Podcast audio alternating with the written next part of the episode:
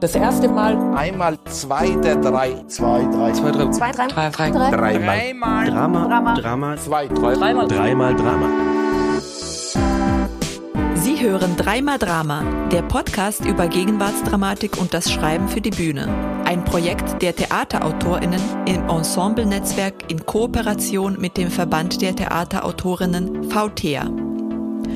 In jeder Folge sprechen drei AutorInnen über die Texte von drei anderen AutorInnen und bestimmen somit, wer die nächste Folge bestreitet. Mein Name ist Daniela Janic. Ich bin Dramatikerin, Prosaautorin und Regisseurin und im Namen des Theaterautorinnen-Netzwerks darf ich diese Folge eröffnen und euch das heutige Trio vorstellen. Heute mit dabei sind Katja Brunner, vertreten vom Schäfers Philippen Verlag, Dramatikerin, Buchautorin, Performerin aus Zürich. Hallo. Bettina Erasmi, vertreten vom Surkamp Verlag, ist Dramatikerin, Regisseurin und Dramaturgin aus Berlin. Hallo. Und Amir Gudasi ist vom Felix Bloch Erben Verlag vertreten und ist Dramatiker und Prosaautor aus Wien. Hi. Aus organisatorischen Gründen war es so, dass wir diese Folge an zwei Terminen aufnehmen mussten. Und leider ist in der Zwischenzeit Katja Brunner äh, krank geworden, weshalb ihr jetzt nur die Liebeserklärung und die Vorstellung des Stückes, das sie mitgebracht hat, hören werdet. Und im zweiten Teil sprechen dann hauptsächlich Amir Gudasi und Bettina Erasmi über die Stücke. Und wir haben uns trotzdem entschieden, dann den Textauszug zu lesen, aber die Besprechung ist dann ohne Katja, weil wir dann irgendwann auch abschließen wollten, damit ihr die Folge rechtzeitig hören könnt. Und damit bleibt mir allen Hörerinnen und Hörern viel Vergnügen und unseren Autorinnen gute Lektüre und gute Gespräche zu wünschen. Hallo, herzlich willkommen. Bettina Erasmi ist mein Name und ich fange mal direkt an und stelle meine Autorin vor, Miroslava Svolikova. Sie hat das wunderbare Stück geschrieben, Rand. Ähm, Miroslava Svolikova schreibt Dramen und Texte. Sie ist bildende Künstlerin und sie macht Performances und betreibt auch noch ein Musikprojekt. Ein Teil ihrer Familie emigrierte aus der damals kommunistischen Tschechoslowakei und landete fast in Australien, wie sie sagte. Sie studierte Philosophie in Wien und Paris und hat eine Abschlussarbeit geschrieben über Michel Foucault. Und sie studierte Bildende Kunst an der Akademie der Bildenden Künstler in Wien. Das Stück Rand wurde 2020 am Schauspielhaus Wien uraufgeführt.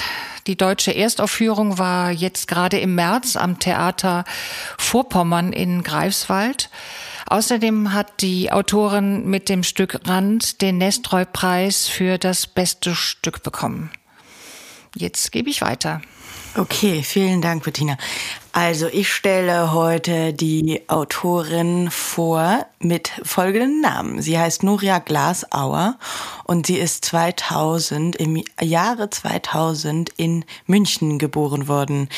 Sie hat szenisches Schreiben und literarisches Schreiben studiert an der Universität der Künste in Berlin sowie am Deutschen Literaturinstitut in Leipzig. Und sie schreibt vornehmlich performative Texte und auch im oftmals im Verbund mit anderen AutorInnen. Oder wie sie selber sagt, sie schreibt selten allein. Ihre Texte wurden zu einigen Gelegenheiten gelesen, gezeigt, Werkstatt inszeniert, zum Beispiel am Schauspiel Dresden. Genau, das wäre es mal zu Nuria und die dritte Geschichte folgt. Hallo, ich stelle heute einen Autor vor namens Florian Mayer, geboren 86 in Wien Favoriten, also ein Arbeiterbezirk. Er hat dann so klassische Philologie studiert. Mit seinem ersten Stückentwurf Echokammer war er nominiert für den Retzhofer Dramapreis. Das Stück heißt im Echokammer Kreisverkehr. Genau, und dann hat er letztes Jahr 21 das Wiener Dramatikstipendium bekommen für ein anderes Stück von ihm. Die Sprache tobt, zerstampft in Dunkelziffern sich. Seit November 21 er Teilnehmer an Forum Tex 1 bei Unität Graz.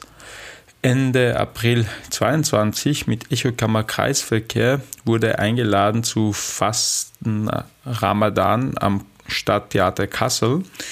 Er ist auch Mitorganisator der Wiener Off-Veranstaltungsreihe Sonntagsloch, arbeitet parallel an einem Prosa-Projekt mit dem Arbeitstitel Auf was hinaus verkommen. Und sein Stück, das ich heute präsentieren oder halt so eigentlich mit euch mitlesen möchte, heißt Memory Cells, das ist ein Gedächtniszellen und Memory Cells, als Erinnerung verkauft sich. Also ich würde erstmal äh, Fragen haben. Meine Frage an Bettina ist, wie bist du zu deiner Figur und ihrer Stimme gekommen? Ich habe tatsächlich eine Fotografie gesehen. Und zwar saß eine Frau auf einem Sofa in einer Straße. Ähm, die Straße war zugemüllt. Ähm, es standen große Container da, die angefüllt waren mit Müll. Und dazwischen saß eine Frau, ich glaube, auf einem roten Sofa. Ein altes, rotes, angespecktes Sofa. Und die saß da und man hatte das Gefühl, oder ich hatte das Gefühl, äh, oder ich habe mir die Frage gestellt, wie ist sie da hingekommen? Was ist dieser Frau widerfahren? Warum muss die da sitzen? Ruht sie sich aus? Wird sie von da aus irgendwo hingehen? Beziehungsweise wo wird sie irgendwo hingehen? Also ich sah dieses Foto und sofort habe ich mir habe mir vorstellen können, habe mir eine Geschichte zu dieser Frau überlegen können und dann ging es los. Dann ging meine Fantasie los und ich habe angefangen zu schreiben. Also ich würde erstmal äh, Fragen haben. Liebe Katja, es ist ein bisschen eine ketzerische Frage, aber sagst du lieber Nein oder Danke? Ich sag viel lieber Nein. Tausendmal lieber Nein. Und Danke ist natürlich wunderschön, wenn man es wirklich gefüllt und gefühlt aufgrund von gegebenem Anlass quasi sagen darf. Es ist was Wunderschönes. Und im Floskelbereich oder im häufig verwendeten Bereich versuche ich nie Entschuldigung zu sagen. Aber am allerliebsten nein. Also ich würde erstmal äh, Fragen haben. Meine Frage an Amir. Amir, was war das Schwierigste am Schreiben dieses Stückes für dich? Ich glaube, was mich am meisten beschäftigt hat, war es äh, diese Problematik, die oft uns Autorinnen betrifft, weil ich wollte eigentlich über Flucht schreiben, Flucht in diesem Sinne vor dem Tod, dass es eigentlich uns jede trifft oder jede Person trifft. Das heißt, es ging nicht um Flucht in dem Sinne, dass man einfach zu einem Flüchtling wird, sondern Flucht vor dem Tod, das ist etwas, was menschliches ist, das von Gilgamesch Epos bis heute noch uns beschäftigt und das, wie dann alle noch immer in, in Amerika versucht wird, dass halt, dass man einfach halt das ewige Leben zu finden, die Reichen versuchen mit Blutinfusion und so weiter und so fort. Und das Problem, das große Problem oder die Angst, es war auch eine berechtigte Angst, die ich hatte, war es, dass sie immer alles versuchen, so autobiografisch zu betrachten, weil man redet immer so oft und so schön und sagt, ja, der Autor sei tot und so. Das wäre toll, wenn es so gewesen wäre. Leider ist es aber nicht so, dass man kommt immer mit der Idee, okay, das ist eine Flüchtlingsgeschichte, das hat mit dem Auto selber zu tun und so weiter und so fort. Und das habe ich eigentlich auch in Berlin bei Stückemarkt erlebt, leider, dass es dann doch so verstanden wurde und die Kritikerinnen, hauptsächlich waren auch so Männer, haben das auch so gesehen und wollten auch immer so sehen, dass es immer ein, ein Stück von mir in diesen Stücken, wie ich, ich schreibe, einfach reinprojizieren, was natürlich sehr ärgerlich ist, aber das erfordert quasi eine Überwindung, oft meinerseits, dass ich einfach bestimmte Themen nicht äh, mehr anfasse, weil ich Angst habe, dass ich wieder quasi zum Thema werde und nicht mein Stück zum Thema wird. Liebe. Liebe. Eine Liebeserklärung. Es ist eine Liebeserklärung. Ein Sammelreigen absurder Randfiguren, die sich beschweren, die Zuschauer bedrohen, antatschen, abspritzen.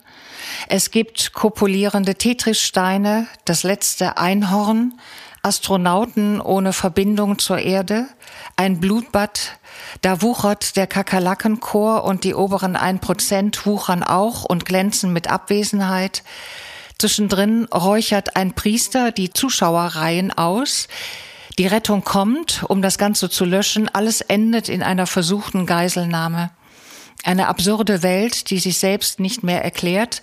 Man sitzt da und wartet auf den Sinn. So beschreibt die Autorin Miroslava Solikova selbst das Szenario von Rand. Was mich bei diesem Stück als erstes triggerte, war der Titel Rand. Ich habe mich gefragt, wie kann man darüber schreiben? Welche Figuren würde die Autorin wählen? Was will sie oder was wird sie mit diesem fast schon programmatischen Titel erzählen? Wenn wir als Leserinnen, als Zuschauerinnen am Rand sitzen, wie kommen wir in die Mitte des Stücks?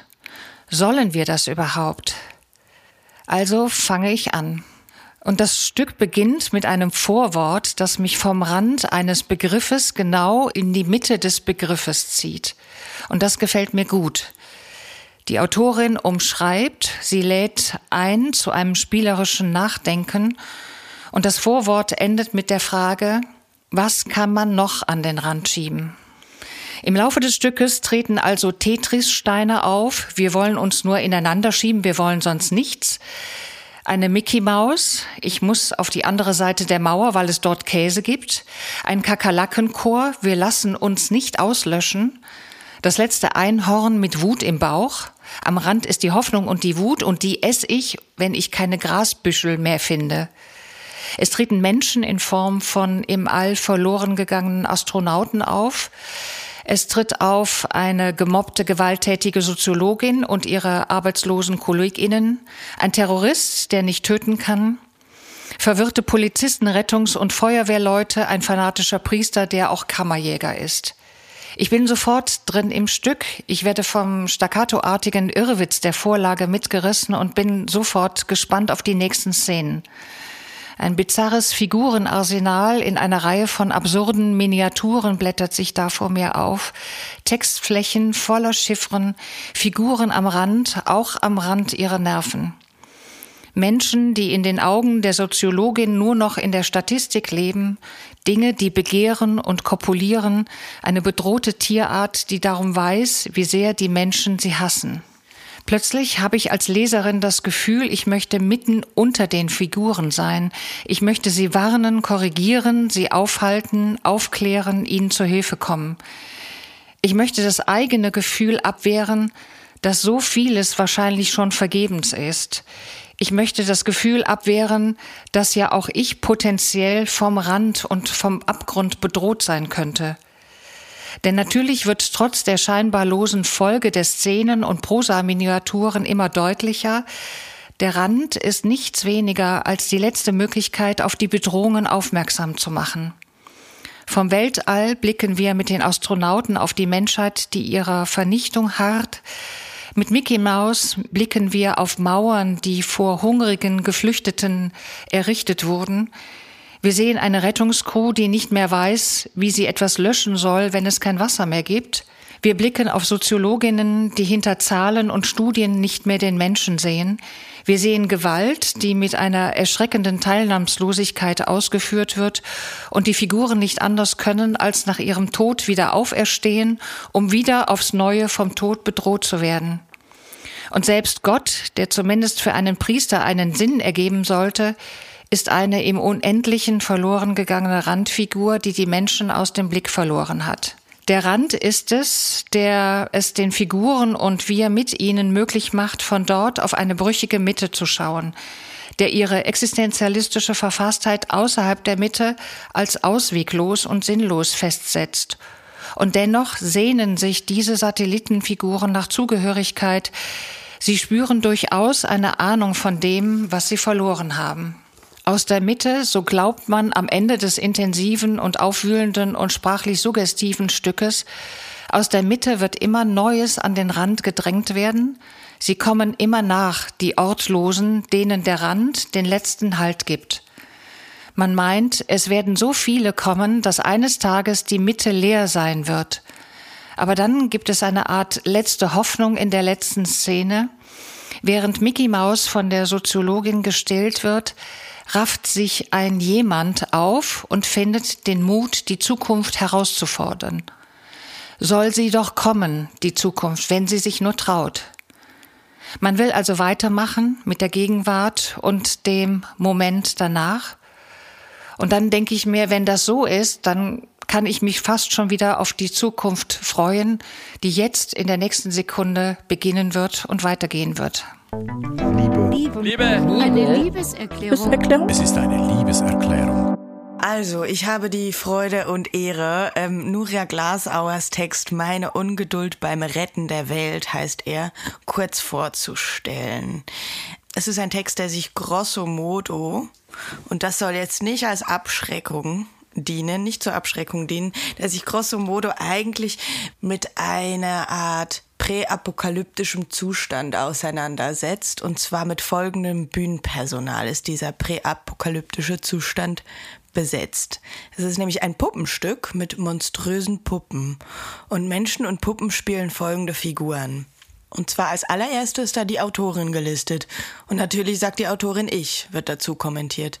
Dann gibt es die Dandy, und die Bäume und es gibt eine Assel und einen Siebenschläfer und ein Reh. Und das Reh, das kriegt während der Apokalypse sieben Köpfe. Und dann gibt es eine Person, die veranlasst hat, die Wälder zu umzäunen gegen den Klimawandel. Und dann gibt es MitarbeiterInnen des Reisebüros. Und es gibt die Person, an dessen Ofen der Siebenschläfer sich das Feuer geholt hat. Und die Bühne ist der Ort, an dem das alles spielt. Und die Bühne ist ein Wald, der gerade eben abgebrannt ist. Und da sehen wir schon dieses quasi oder hören wir schon dieses reichhaltige Setting ähm, zwischen Mensch, also korporifizierten Figuren und teilweise menschliche Formen, teilweise abstrahierte menschliche Formen, Puppenformen, teilweise Tierformen. Und so würde ich den Text auch weiterhin lesen, nämlich als eigentlich wilden Ritt es nimmt einmal die Form eines Road-Movies an oder eines Roadtrips. Es gibt eine sehr liebevolle Ebene, in der diese Bäume immer chorisch ihre Nöte äußern.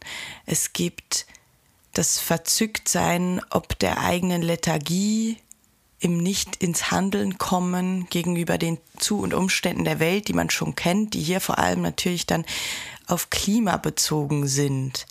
Das ist hier aber, und das muss ich dem Stück extrem zugutehalten, nicht unbedingt vom ersten Atemzug an zu greifen, welche Position da eingenommen wird. Natürlich haben wir es mit Bäumen zu tun, die da in einer Art von Bredouille sind und ihre Samen zum Beispiel ganz schnell wegwerfen wollen.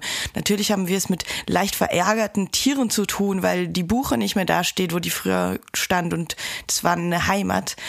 Aber wir sind irgendwie in einer Art von trotzigen Wut und begleiten diese Autorin, die sehr schön quasi eigentlich ähm, nochmal betont, dass Erzählungen aktiv geschaffen werden, Sprechposition erlaubt und nicht erlaubt werden.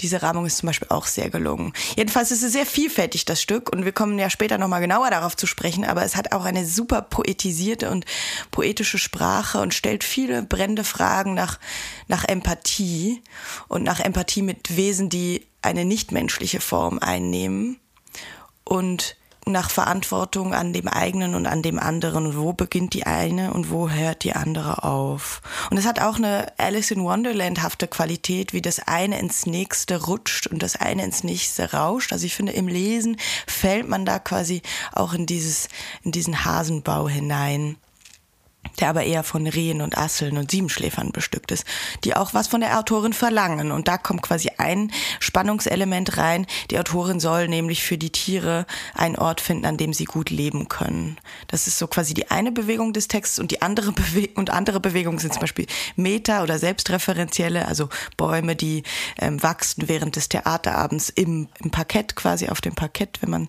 in die klassische Bühne denkt und so weiter und so fort. Und diskursiv ist da sehr viel eingefangen angefangen und sehr viel vorhanden an quasi das sich in Beziehung setzen zur Natur, zum Natürlichen. Was ist Natur?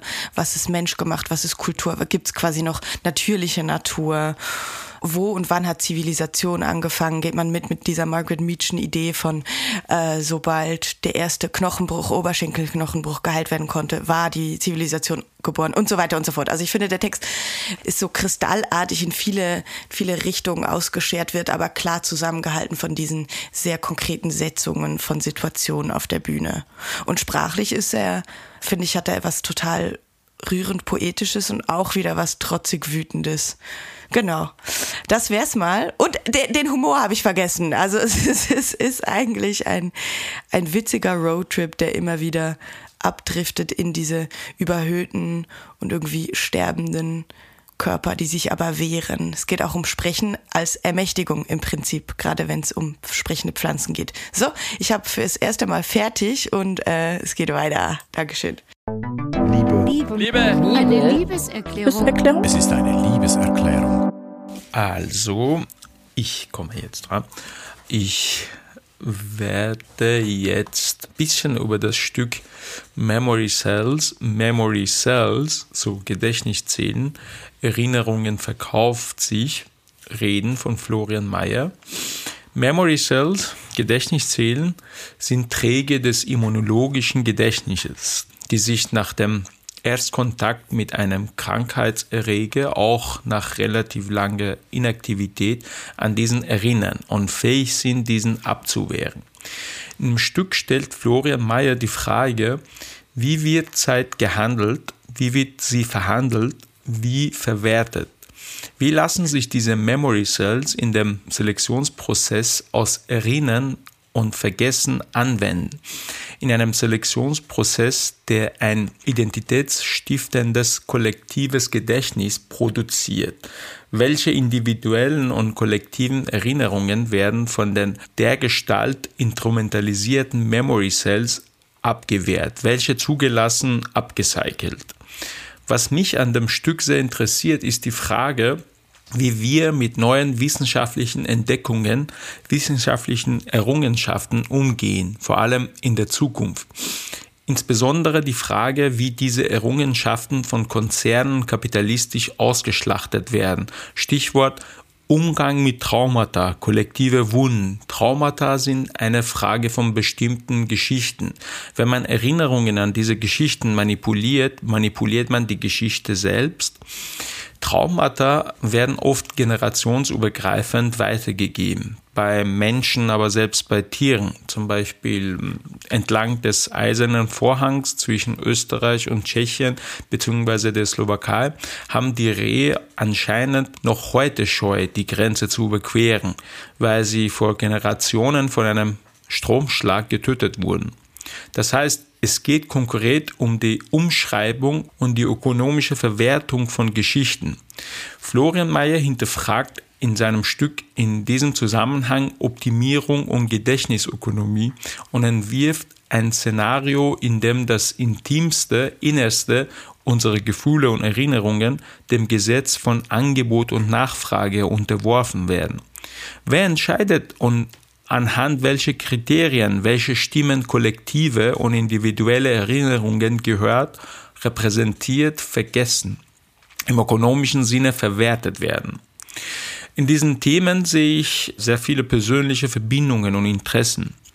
Das Stück beginnt mit einem Zitat des mittlerweile ein wenig in Vergessenheit geratenen schizophrenen Dichters Ernst Herberg, der unter anderem sagte, wir Leben haben nur eine Pflicht, die Zeit zu verwerten.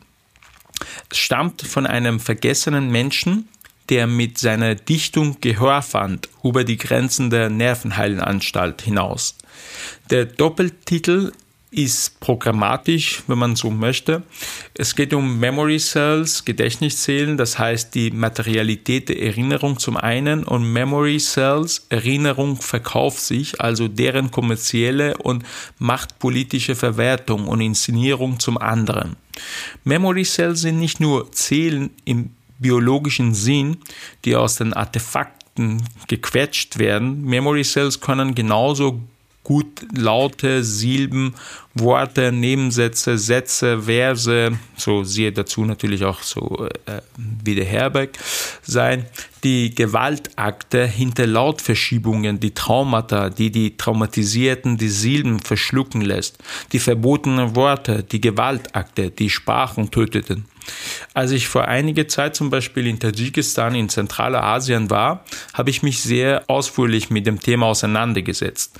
Sochdi war eins einer sehr wichtigen Sprache in großen Teilen der damaligen Welt. Heute ist diese Sprache quasi tot. Es wohnen in Tadschikistan in einem abgelegenen Tal ungefähr nur noch 3.000, 4.000 Menschen, die einen Dialekt von Sordi, dieser wichtigen, heute toten Sprache noch sprechen. In Florians Stück gibt es die Figur des Konzern, die verwertet die Gedächtniszellen in einem Science-Fiction-artigen Szenario, um den Gedächtnis-Erinnerungsprozess zu optimieren, um Authentizität zu produzieren, um die Vergangenheit abzuzeigen, das heißt einen Mehrwert aus ihr zu schöpfen.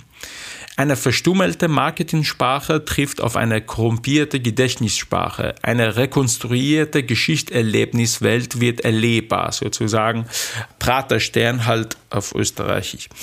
Die Aufarbeitung des Bodens unter dem Komplex wird an ungesehene, ungehörte Zeitarbeit outgesourced. Zeitarbeiterinnen als unfreiwillige Komplizen, die weder die Zeit haben, sich zu erinnern, noch zu vergessen. Es ist ein Stück, würde ich mal sagen, an der Linie zwischen sprachlichen und körperlichen Gewaltakten, zwischen gewaltsamen Erinnern und brutalem Vergessen und natürlich umgekehrt. Die grotesken Auswüchse all dessen werden in der Inszenierung der Geschichtserlebniswelt erlebbar. Natürlich, das Stück hat auch so einen gewissen Humor, aber also einen düsteren Humor, den österreichischen. Das heißt lesen, lesen. Lesen. Lesen. Lesen. Wir lesen. Vorwort. Der Rand der eigenen Vorstellung, die Grenzen der eigenen Vorstellung. Wo gehe ich noch mit und wo nicht mehr? Wo ist noch ich und wo nicht mehr? Wo ist noch mein Wir und wo nicht mehr? Die Ausweitung der Randzone, der Rand des eigenen Horizonts und so weiter. Der Rand von der Welt, die eine Scheibe ist, von der man runterfliegt. Der Rand, wo die Einhörner lauern. Hinter dem Rand ist das Ende der Welt, das Ende der Bühne. Die Ränder verschieben sich, die Ränder laufen vor uns her und hinter uns nach. Die Grenze des Erträglichen, die Grenze der Zumutbarkeit, des gesellschaftlich Möglichen. Randnotizen. Der Rand vor Kuchen, der bröselt. Der Rand, über den man nicht hinausschaut, was nicht mehr in die Mitte soll, der extreme Rand, mit dem man nicht mehr redet, die Außenränder, die Außenseiter, die Außenseite des eigenen. Was ist das eigene hier oder da? Der Rand der eigenen Wahrnehmung, was nicht mehr ins Bewusstsein kann, was nicht mehr akzeptiert ist, am Rande der Lager, am Rande der Welt, am Rande der Nacht, am Rande des Traums, am Rande des eigenen Bewusstseins, das ist mir gerade noch entgangen am Rande des Wahnsinns, am Rande des Nervenzusammenbruchs. Immer, immer am Rande des Nervenzusammenbruchs. Nur so am Rande, nur so am Rande des Unterbewusstseins ist auch noch da. War das heute bei dir schon da? Ich habe gehört, das ist immer da, das soll immer da sein, da sitzt man drauf. Nur Vorsicht, dass es nicht explodiert.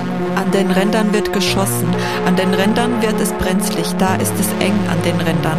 Wissen die jungen Männer nicht mehr, wohin mit sich. Am Rand ist es nicht ganz so erfolgreich, am Rand ist man empfänglich, am Rand wird viel geredet, an den Rändern wird radikal Antwort gegeben, da bleiben keine Fragen offen und so weiter. Wer ist eigentlich in der Mitte? Was ist eigentlich drinnen am Rand? Am Rand sind immer die anderen oder was noch? Der Rand konstituiert das eigene, verläuft um das eigene herum, das sich ständig verschiebt. Wohin verschiebt es sich? Hallo? Mitte ist doch, wo ich bin. Überall, wo ich bin, ist Mitte auch, denkt sich die Bevölkerung. Ich bin immer selber, ich bin immer selbst ganz fest in der Mitte drin. Die Eigenschaft von der Mitte ist ja fast schon, dass sie ganz fest um das eigene steht. Emanation des Selbst. Alle möchten gerne in die Mitte und selber die Mitte sein. Am Rand sind die anderen, der Rand, das ist das, wo immer das andere ist, wo man nicht selber sein will. Der Rand lauert überall, der Rand kriecht auf uns zu, wenn wir schlafen, dann kommt er, er kommt, kommt immer näher, bleckt die Zähne. Der Rand vom Rand her kriecht immer, immer irgendetwas auf uns zu. Am Rand lauert immer irgendeine Gefahr. Da zündet immer irgendjemand etwas an. Da ist immer irgendein Abschaum, der wartet, der schäumt, der sich nicht selber helfen kann, der uns runterziehen will. Halten wir uns fest, halten Sie sich fest und gut aufpassen. Dort am Rande der Veranstaltung, am Rande der Tribüne, der Rand ist eine Bühne. Der Rand ist auch eine Grenze. Hinter der Grenze steht jemand und winkt, da will jemand rein oder nicht, da winkt und wimmelt es. Die Tetrissteine. Ich bin ein Tetrisstein. Ich bin auch ein Tetrisstein. Hallo. Wollen wir kuscheln? Schau mal, mein Rand. Sieh mal meine Flächen. Zeigt eine Ecke. Magst du mich da mal anfassen? Oh, das passt ja genau da rein. Sie stecken sich ineinander. Ja, oh ja, oh. Das passt ja genau. Und hier nochmal. Uh. Ah. Die Tetrissteine schieben sich ineinander. Die Soziologin steht aus dem Zuschauerraum auf. Das ist eine sehr interessante Inszenierung da vorne. Ich möchte mich da einmal kurz einbringen, wenn ich darf. Das ist wirklich spannend. Ich bin Soziologin. Während sie jemanden aus dem Publikum, der neben ihr sitzt, betatscht bzw. am Kopf krault. Ich interessiere mich weniger für die wirklichen Menschen und mehr für die Erklärung dahinter. Ein Mensch ist doch keine Aussage. Man braucht erst eine Statistik, damit man eine Aussage treffen kann. Ich kann zum Beispiel Sie hier, wenn Sie mal kurz aufstehen könnten, ja oder nicht, nein, danke. Ich könnte Sie jetzt herausnehmen und dann sage ich gut, also Geschlecht so oder so, Alter und so weiter und so fort, so und so und so und so und so. Und dann könnte ich ableiten, statistisch gesehen, sind Sie so und so und machen das und das und das und wählen die und die mit der und der Wahrscheinlichkeit. Und in Zukunft entwickeln Sie sich dann so und so. Das alles kann ich sagen. Aber Sie sind als Mensch völlig uninteressant. Mich interessiert nur die Statistik. Mich interessiert wirklich nur der große Blick, der große Blick auf das Ganze. Setzt sich wieder hin. Das war also jetzt die Lesung zu Miros Stück Rand. Und was mich als erstes unglaublich getriggert hat, dass ich beim Lesen das Gefühl hatte, es werden für mich ziemlich ungewöhnliche Räume geöffnet, beziehungsweise es werden ungewöhnliche Figuren in ungewöhnlichen Räumen geöffnet. Also da sind eben diese Tetrissteine, die aus dem Nichts irgendwie auftauchen und sie sind so präsent, dass ich das Gefühl habe, Sie sind eine Figur, mit der ich durchaus jeden Tag zu tun habe. Ähm, wir haben ein Einhorn, das durch die Wälder streift und wir haben ähm, Astronauten, die oben irgendwo im All sein sollen. Aber ich habe das Gefühl, eigentlich sitzen die neben mir. Und was ich daran so wunderbar fand, dass ich das Gefühl hatte, ich bin mitten drin in diesen Räumen und kann gleichzeitig mit allen auch gleichzeitig ähm, kommunizieren. Äh, und wir sitzen alle eng beieinander. Ich weiß nicht, wie es dir ergangen ist, Amir, als du das Stück gelesen hast. Ähm, ich habe eigentlich die Premiere des Stückes gesehen. Ja. ja hatte das Glück und danach habe ich das Stück so unabhängig davon gelesen und jetzt noch einmal. Und ich kann vollkommen nachvollziehen, was du damit meinst, weil der Text hat eine sehr schöne, verspielte Art, in der man einfach halt quasi in die Szene geht. Das heißt, der Text beginnt quasi mit diesem Witz und mit diesem verspielter Art eigentlich auf einmal eine Szenerie zu bauen. Und das ist alles so plastisch, du fühlst eigentlich halt mit und du gehst halt mit. Und was auch, was ich noch schön finde, in diesem Text ist halt, es hat eine sehr verspielte Sprache mhm. und es gibt sehr viel Witz und Humor da, aber äh, dieser Humor ist eigentlich ständig am Kippen. Das heißt, ja. das finde ich auch mal interessant, wie man das schafft, dass man einfach halt gleich lacht und gleich das Lachen im Hals stecken bleibt und dann ähm, ständig bist du, fühlst dich ein bisschen bedroht und dann lachst du und dann weißt du nicht, ob du dann lachen musst oder jetzt Angst haben musst, dass irgendwas anderes kommt.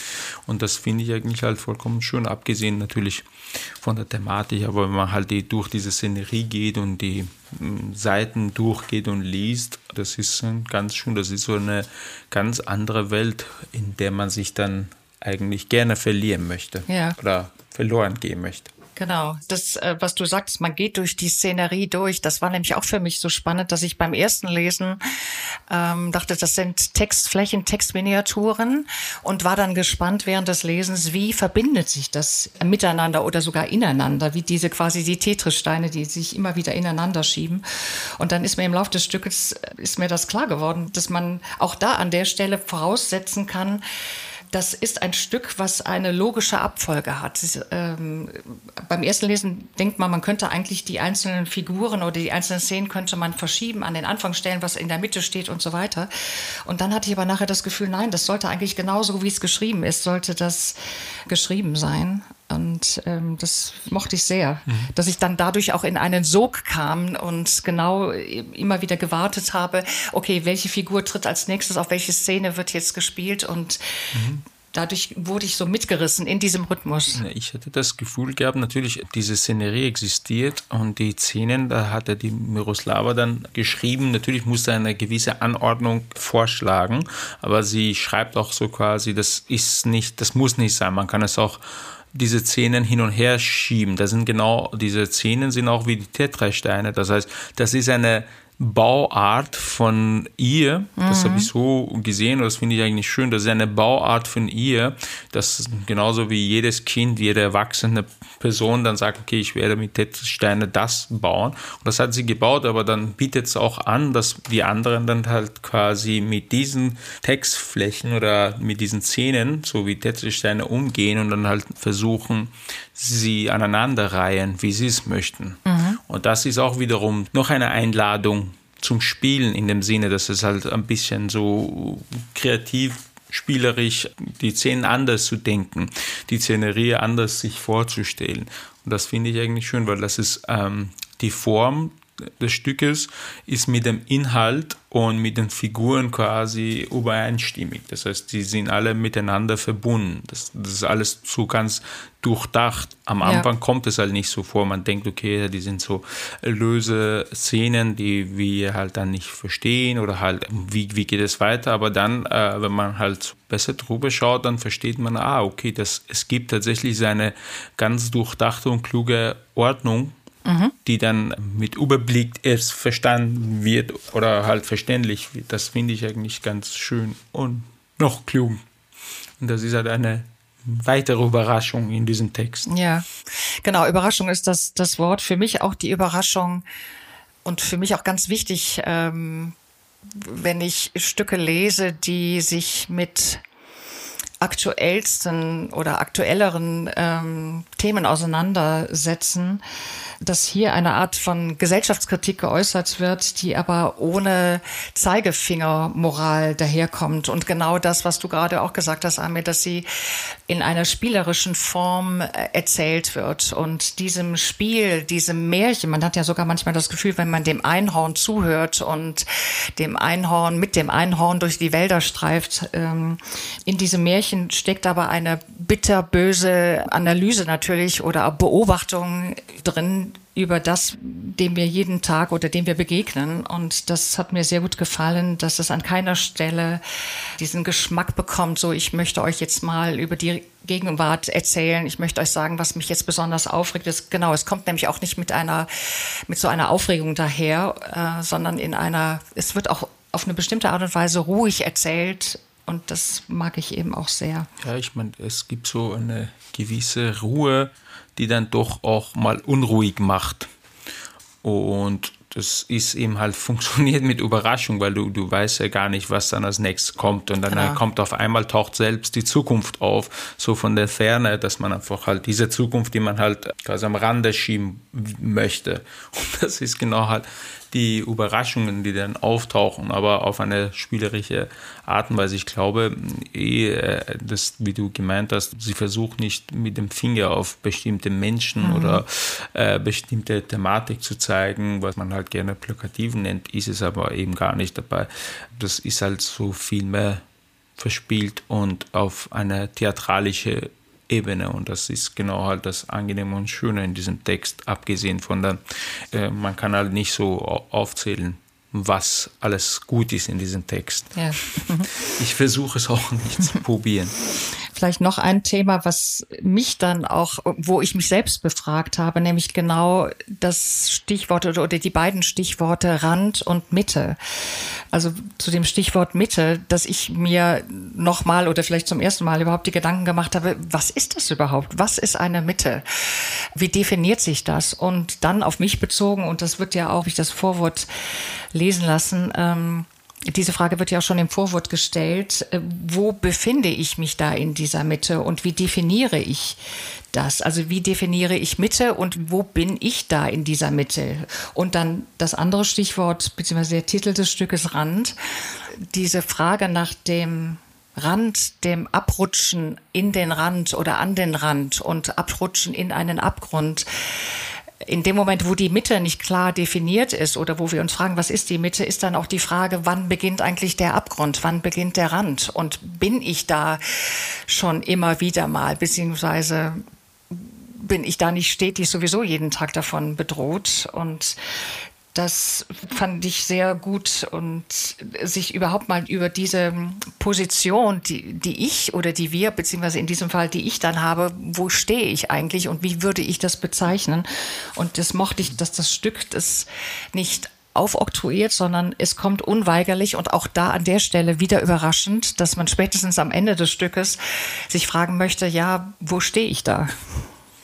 Das ist eben das Interessante, wenn man halt denkt, äh, wo stehe ich und welche Perspektiven da halt erzählt werden in diesem Stück, weil je mehr Perspektiven da aufgemacht werden, erzählt werden, wenn man halt denkt, da stehen einfach einige Figuren auf der Bühne und das ist halt unklar quasi, wo ist die Mitte und wo ist äh, das Ende oder wo ist der Rand, weil jeder geht von sich selber aus, aber wenn sobald die anderen beginnen auf diese eine Person zu schauen und auf einmal sehen, okay, diese Person steht auf dem Rand, obwohl die Person oder die Figur denkt, der Rand ist ja. links oder rechts von mir. Und das sind dann spielt der Text eigentlich quasi mit dieser Frage und mit dieser Perspektive, wo ist Rand und welcher Blick definiert quasi, auf wer oder wen definiert quasi. Im Mittig sein oder am Rand zu stehen oder im mhm. Abgrund und so weiter und so fort.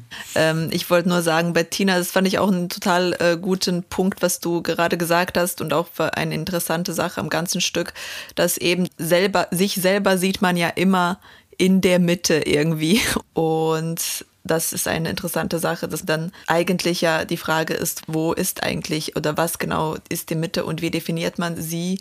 Und je nachdem, wo das ist, ist die Frage, wo der Rand beginnt, auch wieder verschoben. Weil meine, also es ist ja jeder in seiner Lebensrealität quasi ist in seiner Mitte. Ist, ist tatsächlich so, weil ich habe mich sehr lange gar nicht in der Mitte gespürt. Ich habe mich immer am Rande gesehen, gespürt und gewünscht mhm. auch sozusagen. Das heißt. Ja, absolut gesellschaftlich, ja. Ich meine, das, mhm. deswegen. Darauf wollte ich gerade, weil, darum habe ich auch mit Lebensrealität angefangen, weil ich so dachte, so genau, es natürlich sind die Lebensrealitäten wiederum sehr unterschiedlich und ich meine nur in deiner soziologischen Bubble und deiner Lebensrealität bist du ja quasi für dich schon eine Mitte. Aber gesamtgesellschaftlich bist du natürlich dann unter Umständen auch der Rand für die anderen. Ja, ja ich meine, unsere Wahrnehmung für unser Sein, was auch immer das ist, äh, sind wir in der Mitte. Ja, also äh, mir geht es so, dass ich mich tatsächlich, das hängt davon ab, wie ich äh, mich vielleicht sogar tagtäglich selber spüre oder wahrnehme. Manchmal habe ich wirklich das Gefühl, ohne auch mal darüber nachzudenken, ich bin mittendrin, es funktioniert alles. Ähm, ich bin eingekapselt von den anderen, die auch noch um mich herum sind aus dieser Mitte. Und dann gibt es äh, Situationen und Tage, wo ich das Gefühl habe, wie bin ich überhaupt an den Rand gekommen, aber ich bin jetzt am Rand. Und ähm, das finde ich dieses ähm, unsichere Gefühl, das habe ich auch in diesem Stück lesen können für mich. Aber es gibt ja natürlich schon quasi also den gefühlten Rand und die gefühlte Mitte und es gibt quasi eine soziologisch vom soziologischen Standpunkt her definierte sozusagen, je nachdem, welcher Gesellschaft du bist. Und das ist ja auch wieder interessant. Sicher. Ich könnte mir aber vorstellen, dass es da, ich weiß es jetzt nicht, aber das, da gibt es sicher unterschiedliche soziologische Studien, äh, wer wann an welcher Stelle äh, am äußersten Rand der Mitte steht oder schon zu Beginn des Randes steht oder sowas. Also ich, das behaupte ich jetzt mal, dass die, aus jeweiliger Perspektive ja, auf jeden Fall. Statistik Na, man, vor ja. allem mit welchem Aspekt wie quasi die Mehrheitsgesellschaft ist und was man gerade untersucht oder versucht halt. Absolut, also nur allein schon an den politischen Parteien kann man das ja auch schon machen. Ganz viele Leute empfinden ja etwas als die Mitte, was in einem anderen Land oder in einem anderen Kontext bereits ganz klar in eine Richtung geht. Also das finde ich auch eine interessante Sache und deswegen finde ich das Bild von den Tetris-Steinen auch so schön universell. Ja. Ich bin, ähm, ich habe mir tatsächlich hier auch nochmal das Stichwort Beckett aufgeschrieben, Samuel Beckett, ähm, weil ich habe da zwei, drei Textstellen gefunden. Einmal, wenn die Astronauten miteinander sprechen und einmal ganz zum Schluss, da gibt es eine Figur des Jemand und die hat mich, diese Szene, ähm, die hat mich total äh, irgendwie an Stücke von Beckett erinnert. Also ich kann das mal kurz, da kann man kurz in diese Szene reinspringen. Genug zu tun, so viel zu tun. Verpiss dich, scheiß Zukunft, schleich dich. Nein, nein, gut, gut. Was machen wir jetzt? Weiter, womit? Weiter. Mit was? Mit allem. Mit der Gegenwart, mit dem Moment. Und ich hatte in dieser Abfolge, ich weiß nicht, wie es euch ergangen ist oder wie es dir ergangen ist, mir, ich plötzlich stand Beckett kurz vor mir. Ähm, und das mochte ich, ohne dass man jetzt das Gefühl hat, sie äh, zitiert ihn jetzt. Aber irgendwie klang das von weit her, klang das so an mich heran. Ich habe nicht an Beckett äh, denken müssen, aber es ist natürlich auch schön, dass der Text solche Assoziationen auslöst. Aber verstehe ich, dass äh, man einfach halt immer wieder auch irgendwelche Eselsbrücken in bestimmten Texten sieht, wo man dann auch halt ja. sich an etwas erinnert. Und diesen Text bietet auch diese Fläche quasi, wo man dann auch andere Texte oder andere Ideen drinnen sieht. Ja. Also was ich mir jetzt noch aufgeschrieben habe, einen Satz, ähm, Optimismus verbrennt, der Fortschritt entpuppt sich als Illusion, so als Stichwort noch zu ähm, Miros Text. Das ist mir während der Beschäftigung mit ihrem Stück, dachte ich, es ploppt immer wieder diese Möglichkeit eines Optimismus auf und dann gehen wir weiter mit ihr oder mit diesen Figuren und merken dann, wir werden immer wieder desillusioniert funktioniert. Und letztendlich wirft sie da auch eine Utopie oder Dystopie oder einen Blick in eine Zukunft, ähm, äh, also wo wir das Gefühl haben, dass wir in eine Zukunft gehen, die einfach vollkommen ungewiss ist. Und wenn sie zum Beispiel Figuren auftreten lässt, die Soziologen, die mit der Soziologin, es sind ja noch ganz viele Soziologen dabei, die von der Soziologin ermordet werden und dann werden diese Figuren aber im Lauf des Stückes wieder auferstehen, äh, habe ich das Gefühl, das ist eine Idee, dass wir im Grunde genommen, wir können nicht anders als einfach weitermachen. Also wir werden sterben, wir werden wieder auferstehen und wir machen weiter und die Frage ist, wie machen wir weiter? Das heißt lesen, lesen. Lesen, lesen, lesen. Wir lesen. Meine Ungeduld beim Retten der Welt von Nuria Glasauer. Ein Puppenstück mit monströsen Puppen. There is no future emergency for which we must prepare. We are already here, with every dystopian element, every means of revolution. Inhabit, instructions for autonomy, Entweder akzeptieren die entgegengesetzten, aber komplementären Erzählungen vom unendlichen Fortschritt des Kapitalismus oder dem Ende der Welt, oder aber wir verändern die Erzählung zu dem, was sich gerade zuträgt. Paul B. Pricciado, die Revolutionshypothese 2020. This fight will not end in terrorism and violence. It begins in celebration of the rights of alchemy the transformation of shit into gold. This is the time for sweet, sweet change for us all. Born in Flames, Lizzie Borden. Auf der Bühne geht langsam die Welt auf. Die Bühne ist ein Herbstwald im Sonnenuntergang, sehr schön. Es stehen die Bäume auf der Bühne. In der Mitte des Walds steht ein rotes Samtsofa, auf dem die Dandy und die Autorin liegen. Die Dandy ist sehr schön angezogen, ich trage aber auch einen Reifrock. Wir liegen schon lange zusammen dort. Wir lieben uns. Die Autorin schreibt ab und zu ein Wort in ihr Notizheft. Wir haben eine lethargische Auseinandersetzung. Sprechen ist anstrengend, deshalb bewegen wir bloß unsere Hände. Die Tiere sind natürlich auch da. Dann fliegen noch ein paar Blätter und Takeaway-Tüten herum. Vielleicht gibt es sogar Ventilatoren. Die Dandy setzt sich auf. Es ist hier sehr anstrengend. Es ist alles voll mit toten Vögeln und toten Fischen und toten Menschen und toten Bäumen und totem Boden. Es ist alles voll mit Autolack und aufgeriebenen Füßen, mit Ölfilmen und Seidenschals, mit Antilopenhörnern und Elfenbeinrose. Der Himmel ist ein verblichenes Stück Papier. In ein paar Monaten ist Winter und dann wird in den Schaufenstern Watte liegen, um zu kompensieren, dass es nicht mehr schneit. Ich wickle mich in eine pinkle Pluschdecke und lutsche am Ohr eines ausgewaschenen Kuscheltiers. Durch die milchigen Fenster kommt pastellfarbenes Licht. Ich habe mich verabschiedet. Ich habe beschlossen, nicht mehr mit dem Ende, nicht mehr mit der Stimmung des Endes zu leben. Ich werde kein bisschen Verantwortung mehr auf mich nehmen. Ich habe versucht, eine Lampe zu schlachten und das Blut zum Klingen gelassen. Ich habe dem guten Leben mit einem bestickten Taschentuch gewunken, stolpere dabei.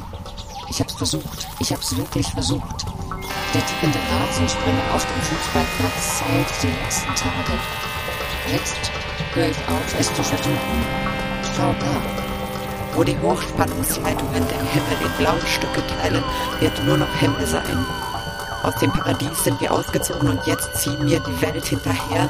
Dort fallen die Tränen, da die Armeen, hier brennen die Wälder ein letztes Mal. Die Meere fließen über die Straßen von Kiel. Der Tag ist gekommen. Wir müssen nicht mehr in die Friedhöfe gehen, um auf Gräbern zu tanzen. Wir tanzen hier. Das Reh bekommt von der Apokalypse sieben Köpfe und ist verrückt. Jetzt kann als Foreshadowing auch die Person, die vorgeschlagen hat, Leute an die Grenze zu verkloppen, über die Bühne laufen und sich im Apokalypse-Schrein wälzen. Natürlich zu extrem sexy Musik, Toxic von Britney. Das Publikum muss diese Apokalypse genießen. Die Bäume tun es nicht. Werft schnell ein paar Samen ab. Oh ja, los, los, weg, weg. Gut geworfen. Weg die Samen. Alles raushauen, haut jetzt alles raus. Schlecht aus. Alles raus, raus. Aus den Samen weghauen. Also alles raushauen, alles raushauen. Dann geht die Welt unter, dann geht die Welt wieder auf. Ich bin noch da, die Bäume nicht. Und wieder unter und wieder auf. Ich bin noch da, die Dandy nicht. Und wieder unter und wieder auf. Ich bin noch da, das Sofa nicht und wieder unter und wieder auf. Die Puppe, der Dandy ist da, aber leblos. Nach einer Weile kommen die Tiere auf die Bühne zurück. Die Tiere atmen mit allen sieben plus zwei Köpfen. Hey. Hallo? Assel? Hm? Oh, du. Ja, du auch. Siebenschläfer? Ja. Aber sonst? Hier war die große Buche. Und da fällt das Moos. Ja. Da war doch mal ein Moos. Ja. Das heißt lesen, lesen. Lesen. Lesen. Lesen. Wir lesen. Memory Cells von Florian Mayer. 1. Ich weiß nicht, wo ich an 11. September war. Ich weiß nicht, wo ich vor dem letzten Ende war. Ich weiß noch, eine weiße Flaumfeder segelte an meinem Zeitfenster vorbei. Auf dem Fensterbrett trocknete die eine Eintagsfliege aus. Immer noch und draußen. Ein Schweigen, namenlos. Es regnete, Drohnen, wie Schlusspunkte. Und jetzt. Wir sehen. Fahnenmasten zu Speerspitzen abgecycelt. Einen geschlossenen Kreis gebrochener Wachstumswellen. Keine Natur mehr übrig zum Renaturieren. Böden der Tatsachen Oberflächen versiegelt. Eingebrannte Schlussstriche. Denkmäler aufpolierte Entfremdungen. Und jetzt, zur Beruhigung, noch ein Selfie. Ein outgesourcetes, optimiertes Selbstchen. Und wir halten uns in einer dürren Graswurzelbewegung an unseren Wurzeln fest. Ein Reenactment in nachgefärbten Opferrollen. Ich stemme mich nochmal dagegen. Und nochmal kippe ich kopfüber. In das letzte Wir, in das letzte Ende. Wir verkrümmen uns zu Schlusspunkten, ziehen uns zu Einzellern zusammen, Einzelszenen ohne Worte, Memory Cells, zerstreut, zerstäubt, zerfranst, wie im Wasserglas die Tinte. Fast schon ein Drama oder so. Konzern. So nicht. Wer kauft uns das ab? Ein Scharren, Hacken, Schichten, ein Aufbrechen, Kratzen, Quicken, Zeit, arbeitet unten, Zeitarbeiter, in, in, nie verarbeiten, Zeit graben, unter den Komplex wohl, nach oben, nach draußen, aber bleiben im Rahmen. 2. Wer hat hier unten die Sprachen tot gesagt, die Stimmen entgelagert, wer die Knochen zerbrochen und sie schreien mit einer Stimme, die wir ihnen auf Zeit verleihen. Wem gehört die Reste dort unten? Wir nehmen uns die Stimme zurück und fragen, was fragt ihr uns das? Headhunterin. Das? Sondergängerinnen. Das letzte One-Hit-Wonder. Konzern. Nein. Die? Die letzte Uigurin. Die? Letzte Uigurin. Röchelt nach einem Kehlkopfschnitt. Ihre Lippen kommen den Worten nicht nach. Nicht.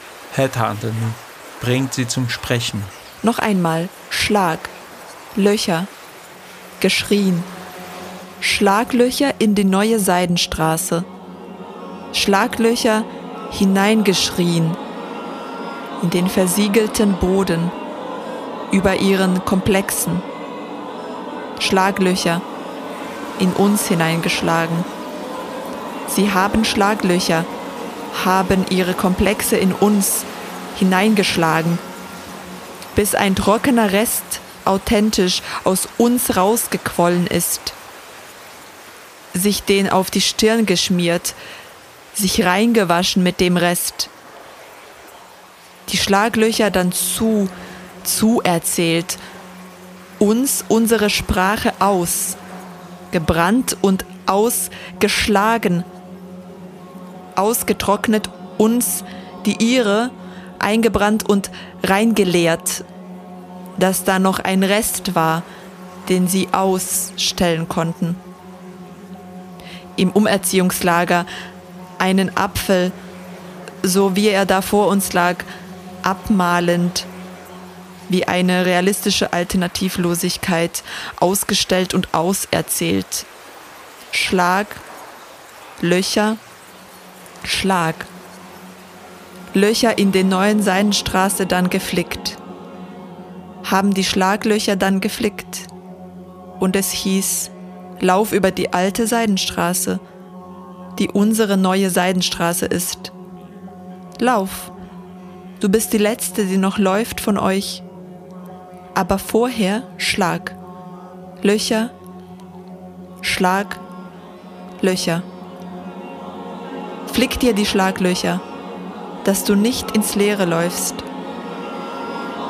Und ich bin gelaufen, bis es am Ende hieß, entweder das letzte Breitmaulnashorn oder die letzte Uigurin.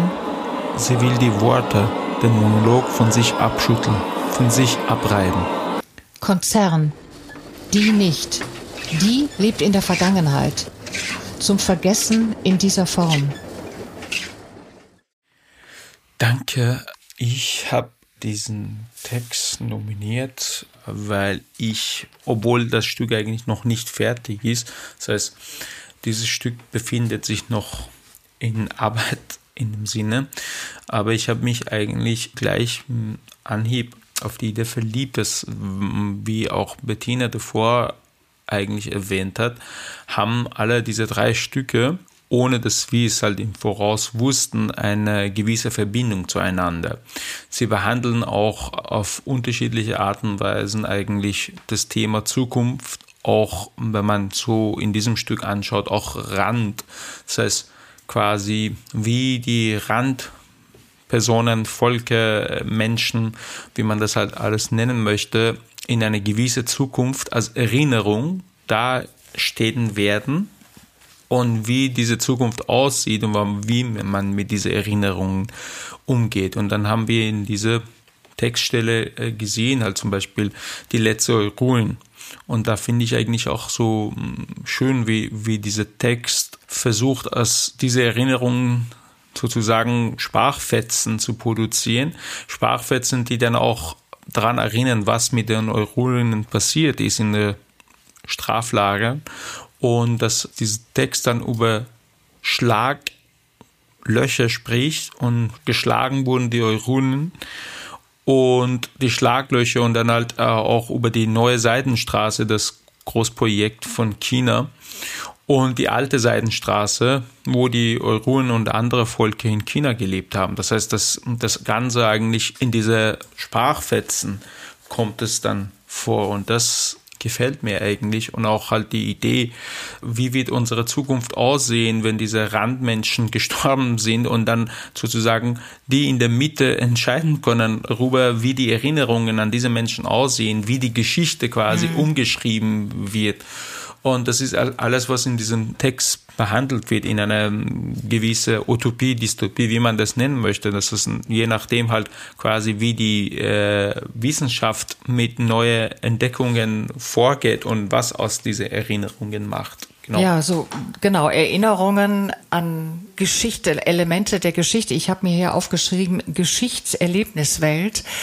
So habe ich das gelesen, dass es ganz besonders aber auch von diesem Konzern gesteuert die Elemente der Vergangenheit, die Geschichte, die abgeschlossen ist, dass man darauf schaut und das behandelt, als wäre das etwas, was man wie in einem in einer Erlebniswelt, äh, in die man hineingehen kann, für die man Eintritt bezahlt, äh, sich mit diesen verschiedenen Geschichtselementen nochmal konfrontiert wird. Und äh, diese Geschichtserlebniswelt wird eben verschnitten mit diesem neoliberalen Wirklichkeits Elementen einer Konzernwelt, die für, und dieser Konzern versucht die ganze Zeit ähm, das Optimum aus der Gegenwart herauszuholen, aus den Zeitarbeiterinnen, aus den anderen Figuren, ähm, die dort auftreten, den Headhuntern, den Pflegerinnen.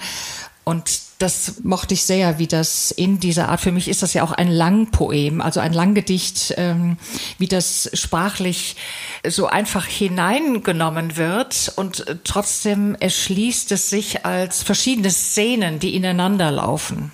Ja, ich meine, also wenn man auch kurz über die Figuren halt äh, quasi, das äh, am Anfang erwähnt werden, drüber geht, so also ja. pro Klammer spielt eine Rolle offensichtlich Rasenmäherroboter letzte Memory Cells Engel der Geschichte auch sogar und so Konzern hast du dann erwähnt.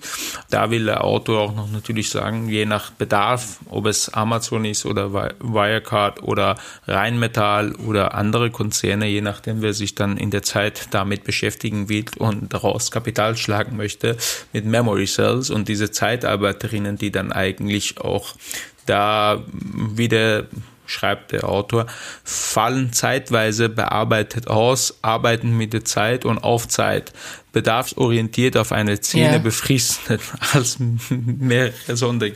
Und das finde ich eigentlich also, das hat so einen düstere Humor eigentlich und dann eben halt auf eine Szene befristet. Obwohl ich bin auch eigentlich nur kurz vor die Lesung befristet da angestellt gewesen. Ich steige gleich aus, wenn man dann eigentlich im Sinne des Textes dann denken möchte.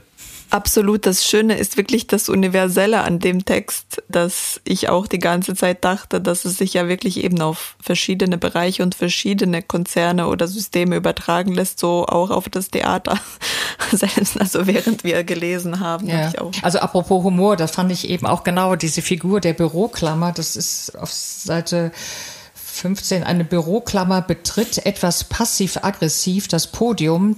Der Konzern, der Konzern verbiegt die Büroklammer, als sie etwas sagen will, gegen ihren Widerstand zu einem Logo.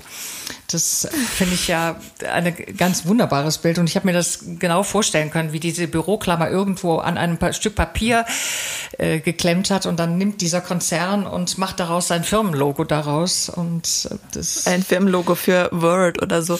Ja, aber auch schön, weil Büroklammer, wofür steht das für etwas, was eine Gruppe zusammenhält? Mehrere Blätter zusammenhält. Mehrere Randblätter. Ja, vielleicht zu Rand. einer Miete genau. zusammen. Natürlich tut sich der Konzern das sofort aneignen Genau. als Logo. Also der einverleibt sich alles, was ihm vor die Füße kommt. Ob das jetzt Büroklammern sind und Menschen sind natürlich auch nur Material und das wird dann äh, zurechtgestutzt, dieses Material, so wie es eben passend sein soll für das neoliberale Denken. Genau, und dann auch vor allem auch die eigene Geschichte auch Ja. wieder sauber schreiben, wenn man halt die Memory Cells ändern kann, Ja. kann man auch natürlich die Geschichte der Firma, wenn es Rheinmetall ist, halt die Waffenproduzentin, wo alles quasi Waffen eingesetzt wurden von dieser Firma, wenn es Amazon ist und und so weiter und so fort, was alles da quasi in der Geschichte dieser Firma existierte, quasi so klein gemacht wie eine Büroklammer. Es ist ja, wir sind tatsächlich ja leider in unseren Stücken. Das finde ich schon irgendwie eine interessante Sache bei diesen drei Stücken, die ihr ausgewählt habt. Also eigentlich bei viel, also bei den meisten kommen immer wieder so diese als zentrale Frage die Themen eben wie geht eine Mitte einer Gesellschaft mit der Erzählung der Geschichte von denen, die sie ja selber quasi zwangsläufig an die Ränder, an den Rand geschoben hat.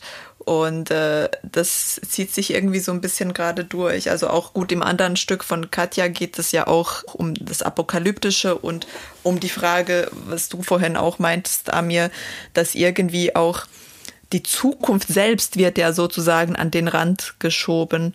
Und das finde ich irgendwie total bezeichnend, gerade für unsere aktuelle Zeit, in der wir gerade leben, dass ja Themen wie Klimawandel total aktuell wären und im Moment eigentlich gar kein Platz dafür ist, weil wir gerade wieder in der Geschichtsschreibung zurückgehen müssen Ja. und Krieg führen und wieder Geld für Waffen ausgegeben wird und offensichtlich alles andere dringender ist. Also ich meine jetzt, wie man Geld auf einmal generiert für Waffen, wohingegen es für andere Dinge ja irgendwie sehr schwierig zu sein scheint. Genau, was mir auch aufgefallen ist, ähm, auch bei Katjas Stück, da tritt nämlich sowohl hier als, äh, als in Katjas Stück als auch in Memory Sales Stück treten Engel auf. Einmal bei Katja ist es der Apokalypse-Engel und hier wird, glaube ich, der Engel der Geschichte, also nicht glaube ich, sondern ganz sicher, der Engel der Geschichte tritt hier auf. Und das finde ich ja ganz interessant, dass damit auch, ähm, also wenn man weiß, dieses Bild von Walter Benjamin mit diesem Engel der Geschichte, der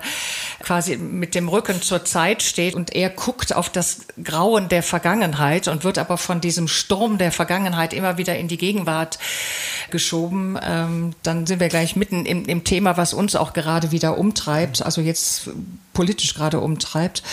Und da finde ich eben ganz interessant, wie, wie, wie Zeit auch hier eine, eine Rolle spielt in diesem Stück. Also die Vergangenheit, die vorbei ist und die scheint äh, manchmal sehr ak- aktiv noch zu sein. Und was ist dann die echte Zeit? Die echte Zeit soll, glaube ich, hier die Vergangenheit sein, beziehungsweise was ist dann die Gegenwart? Und die Zukunft als Kinderchor, das fand ich nämlich auch ganz interessant, ähm, dass die Zukunft als Kinderchor Ja. auftritt hier. Aber das wäre meine Frage jetzt an euch gewesen. All diese Stücke beschäftigen sich ja auf die eine oder andere Weise mit Dystopie oder Utopie. Und gibt es auch irgendeine Hoffnung oder eben Engel oder Wunder oder Lösungen? Weil es scheint, als würden ja die Probleme sozusagen, die da sind, ganz gut erkannt und analysiert. Aber es sind irgendwelche Ansätze von Hoffnung sichtbar. Ich meine, wenn die Erinnerungen manipuliert werden konnten und wenn die Geschichten dadurch durch äh, Manipulation von Erinnerungen manipuliert werden können, dann kann auch der Begriff Dystopie und Utopie auch manipuliert werden und dann quasi. Absolut, das wäre aber die Dystopie. Genau, aber naja, aus, aus wessen Perspektive ist es Dystopie, wenn du da mittendrin das bist? Das stimmt, ja, denkst, absolut. Denkst, okay, wenn du der Täter bist, dann bist du durchaus daran interessiert, die Geschichte umzuschreiben äh, zu deinem Gunsten. Und vor allem, wenn du keine Erinnerung dran hast, was eine Ja. eigentlich eine Utopie ist und wie da die Welt davor ausgesehen hat, dann hast du auch keine Ahnung, was eine Dystopie ist. Und dann ähm, nimmst du quasi die, das Leben oder die Welt, wie es so ist, als eigentlich dazugehörig. Und ähm, du hast ja kein Verständnis mehr von Dystopie und Utopie. Es ist halt so weit hergeholt, aber das wäre quasi so auch eine Szenerie, die dann quasi durch dieses Stück möglich wäre. Aber als Lösungsansatz sozusagen dann die Auslöschung von Gedächtnis oder was? Ja, also ich, ich habe mich nochmal auf diesen Begriff Upcycling, da habe ich nochmal drauf geschaut und habe dann im Netz tatsächlich nochmal nachgeguckt, was man darunter versteht. Die, eine Form von Wiederverwertung von Stoffen. Scheinbar nutzlose Abfallprodukte werden mit Hilfe des Upcyclings in neuwertige Stoffe umgewandelt. Also wenn man das jetzt auf dieses Stück überträgt, dann würde ich sagen, dann ist doch da Hoffnung drin. Ich habe nämlich auch nochmal im Netz geguckt, da gibt es eine Seite, die zeigt einem Upcycling Ideen, die man in fünf Minuten umsetzen kann. Zum Beispiel Einkaufsbeutel aus äh, T-Shirts machen oder Reiniger aus Orangenschalen oder Smartphone-Armbänder aus einer alten Socke. Also vielleicht ist hier eigentlich in dem Stück doch und so empfinde ich das eigentlich auch in den anderen Stücken. Ich finde, da sind auch ganz starke Hoffnungselemente drin. Und zwar nicht nur im Sinne von, ja, schauen wir mal, was kommt, sondern auch in Form einer Kraft, also mit dem, was bisher da ist, auch die Kraft der Sprache und die Kraft der Dramen und die Kraft der SchriftstellerInnen, da kriegen wir doch noch was hin für die Zukunft. So habe ich das dann lesen wollen. Auf jeden Fall, da gibt es einfach eine gewisse Idee von einer Hoffnung, zum Beispiel bei Nurias Stück auf jeden Fall, weil ähm, ich hatte das Gefühl gehabt, sie meint eigentlich in diesem Stück, wir sollen eigentlich eine gewisse neue Erzählung erzählen und nicht uns darauf verlassen, was uns erzählt wird mit, der, Mhm. mit dem Ende der Welt und das Kapitalismus quasi uns ein Ende setzt und so weiter, dass wir einfach eine äh, neue Erzählung entwerfen sollen. Und das wäre quasi eher auch eine hoffnungsvolle Idee, dass man einfach äh, eine neue Erzählung ansetzt und dann durch diese neue Erzählung eine Veränderung vorantreibt. Und das wäre auch beim Stück von Florian Mayer auch die Idee, dass es halt Upcycling, der Begriff kann es quasi positiv und negativ betrachtet werden. Was Bettina erwähnt hat mit Upcycling, dass es aus alten Stoffen neue Sachen zu schaffen, das ist im positiven Sinne, aber was zwar quasi ein Upcycling in Bezug auf Erinnerung und Geschichte heißt, das konnte negativ verstanden werden, aber es ist natürlich je nachdem, das ist eine Lesart, aber ähm, das konnte auch Hoffnung drin stecken in dem Sinne, das ist einfach eine, eine neue Anordnung, dann Mhm. gibt es eine neue Ordnung Ja. für unsere Zukunft. Und ich meinte noch, was du zu Nurias gesagt hast, dass sie auch ein Ende der Erzählung Genau. der Welt, wie wir sie bis jetzt. Sie hat dann auch quasi diese Zitate da am Anfang gehabt, wo es halt, halt in, in, gemeint war, wir sollen äh, nicht darauf warten, was uns erzählt wird, dann zuhören und dann glauben, das stimmt auch so. Das ist halt so wie, wie zielen auf das Ende der Welt, sondern auch beginnen eine neue Erzählung quasi zu schaffen. Und durch diese neue Erzählung eigentlich halt die Welt verändern. Und das ist eigentlich eine hoffnungsvolle Idee in dem Sinne. Ich habe nur einen Absolut, Satz also noch, der auch, mir ja. sehr gut äh, gefiel hier in dem Memory Sales Stück. Äh, zum Vergessen keine Zeit. Das fand ich, fand ich einen sehr schönen Satz. Ähm, also ich habe mich ganz oft auch in diesem Stück gefragt, wie inszeniert man das? Also beziehungsweise es hat mich sehr neugierig gemacht. Äh, so dass ich denke, wow, das würde ich gerne so gerne auf der Bühne sehen ähm, und würde sehr neugierig sein, wie dieses Stück. Also erstens ist es ja erst nur eine erste Fassung, es wird noch weitergeschrieben und das würde mich natürlich auch interessieren, was da noch weiter gedacht und geschrieben wird und dann aber auch, wie wird es tatsächlich umgesetzt oder wie würde es umgesetzt werden? Das macht mich auf jeden Fall sehr neugierig. Ich verstehe, was du meinst, Bettina. Ich meine, erstens äh, bin ich auch tatsächlich sehr gespannt zu sehen, wie es halt ähm, das Stück zu Ende geschrieben wird. Aber ich glaube, äh, dadurch, dass es halt der Text eine sehr verspielte Art hat, ähm, bietet auch quasi sehr, oder fordert eigentlich sehr viele theatralische äh, Möglichkeiten, die man eigentlich auf der Bühne einsetzen kann, um diesen Textszenen, weil dieser Text arbeitet auch, das hat sehr viele Referenzen eigentlich, äh, geschichtliche Mhm. Und da kann man, äh, ich sehe zumindest halt sehr viel Potenzial, dass man es halt auch so schön auf der Bühne dann Ja. quasi umsetzen konnte. Das erste Mal. Einmal zwei der drei. Zwei, drei. Zwei, drei. Zwei, drei. Drei, drei. Drei. Dreimal. Drama. Drama. Drama. Zwei, drei. Dreimal. Dreimal Drama. Das war Dreimal Drama, der Podcast über Gegenwartsdramatik und das Schreiben für die Bühne. Wir bedanken uns beim Deutschen Literaturfonds und bei allen, die bisher geholfen haben oder noch helfen werden, diesen Podcast als gemeinschaftliches Projekt zu realisieren. Und ich bedanke mich noch einmal herzlich bei den AutorInnen Katja Brunner, Bettina Erasmi und dem Autor Amir Gudasi, dass ihr dabei wart und für eure mitgebrachten Stücke. Ich bin Daniela Janic und ich durfte diese Folge redaktionell betreuen. Bei den Theaterautorinnen im Ensemble-Netzwerk geht es neben der Vernetzung der verschiedenen Sparten des Theaters ja auch immer wieder um die Auseinandersetzung mit den bestehenden Strukturen im Theater und wie wir sie verbessern können. Wir fragen uns, oder die Frage allgemein ist ja, wie wir ein über Jahrzehnte etabliertes System, das immer noch auf veralteten Machtstrukturen oder Rollenbildern fußt, verändern können, so dass es ein Ort für Angehörige aller Gruppen und besonders Angehörige wenig vertretener und wenig gesehener Gruppen unserer Gesellschaft wird. Zurzeit passiert immerhin vieles in die Richtung. Jedes Theater, das heute was auf sich hält, versucht in den wichtigen Fragen der Gleichberechtigung, Gerechtigkeit oder Sichtbarkeit benachteiligter und marginalisierter Gruppen zumindest in den Spielplänen divers zu sein.